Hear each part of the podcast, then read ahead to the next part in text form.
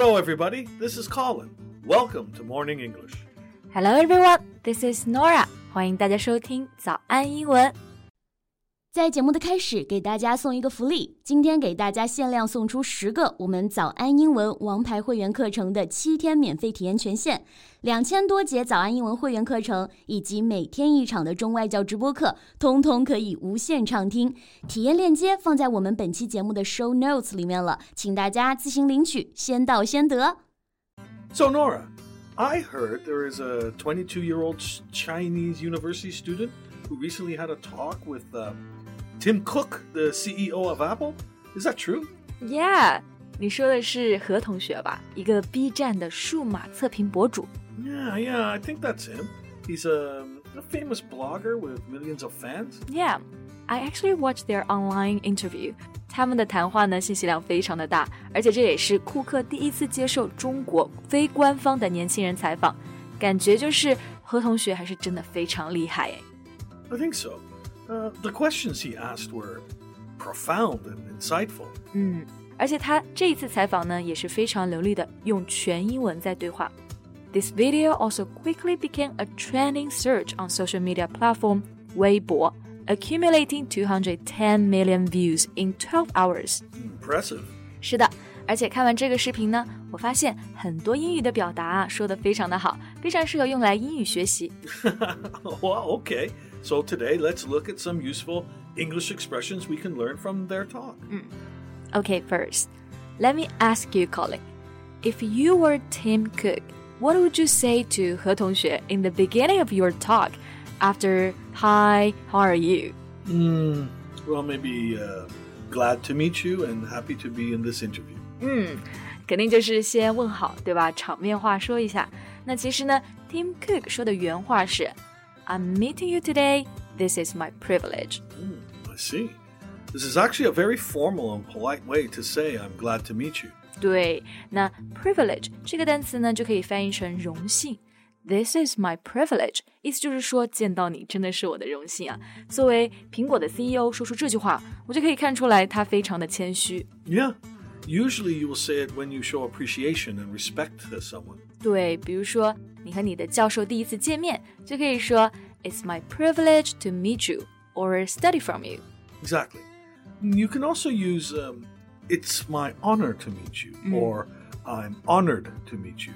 Uh, they are the same. 对，honor 这个词呢，就指的是荣誉、荣耀，所以这个词在这个语境下呢，就等同于 privilege，两种表达是都可以的。Okay, so Norah, mm-hmm. what's the most memorable sentence you can remember from the video? Well, there's so many of them. For example, Tim Cook said that there is no formula for innovation. He puts people together that have different skills, that look at the world differently, and it's amazing what can come out of it. Ah, yeah, that's uh, quite philosophical. You can basically use this structure. There is no formula for in many situations. 对，那刚刚这个句型就很实用啊。 Formula 这个单词呢，其实可以指方案，还有方程式。 Um, such as uh, Formula One and uh, uh, mathematical formula. 是的，是的。那 Formula One 就是我们说的 F1，就是一级方程赛车了。那么 mathematical formula 就是指的数学公式。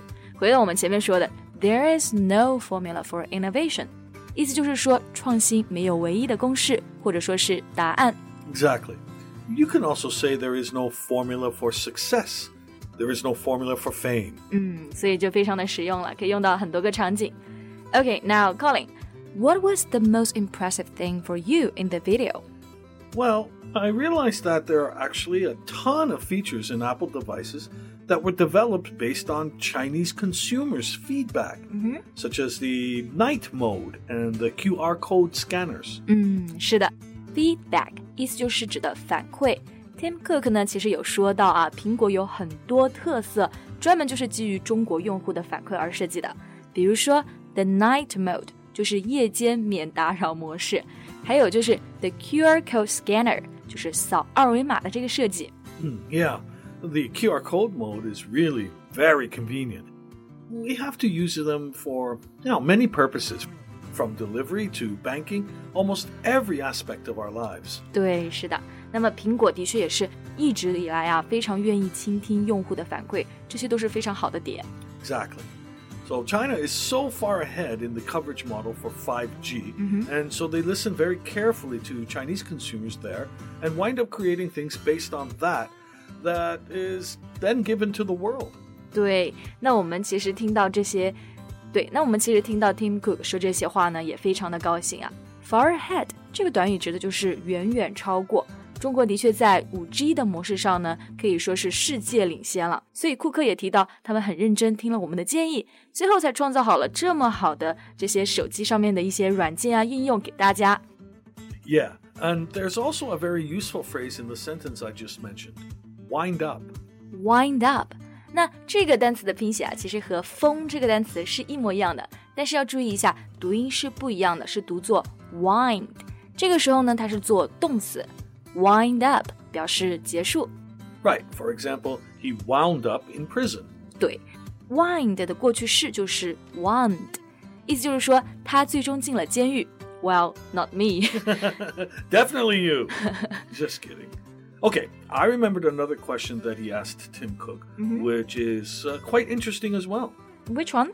Well, he asked Mr. Cook how he could stay passionate about his work and whether it's an innate passion that he's born with or something that has slowly developed during his working process. 嗯，那么 passionate 意思就是非常有激情的，它的名词呢就是 passion。innate passion 就是指的天生的激情。 所以其实何同学刚刚这个问题就是在问，他是天生的对工作有激情呢，还是说慢慢在工作中才有的？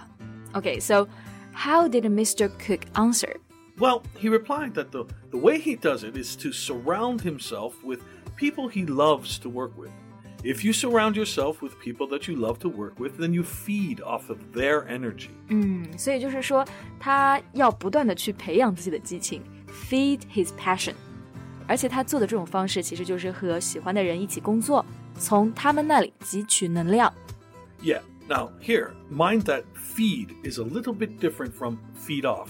嗯，那 feed 这个动词其实就指的喂养，比如说动物。So you can say, Can you feed my cat when I am on vacation?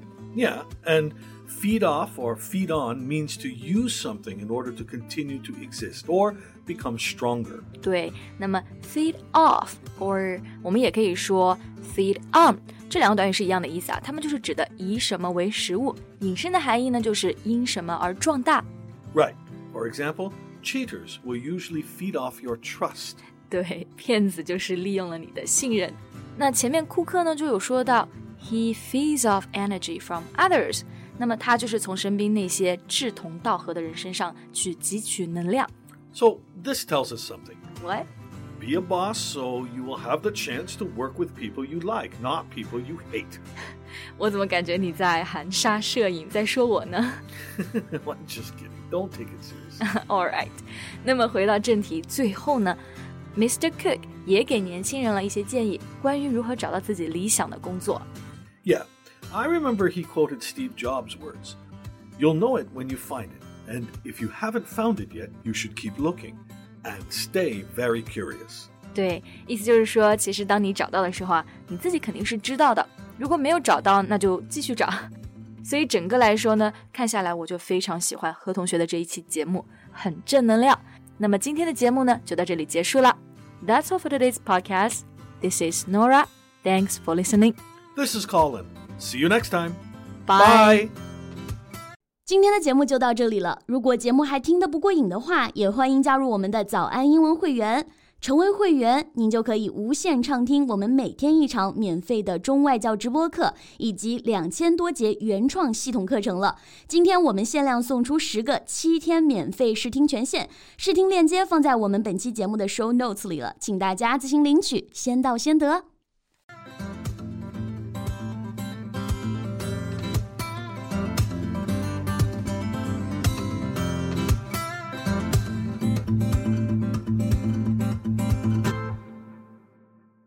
This podcast is from Morning English. 学口语就来早安英文。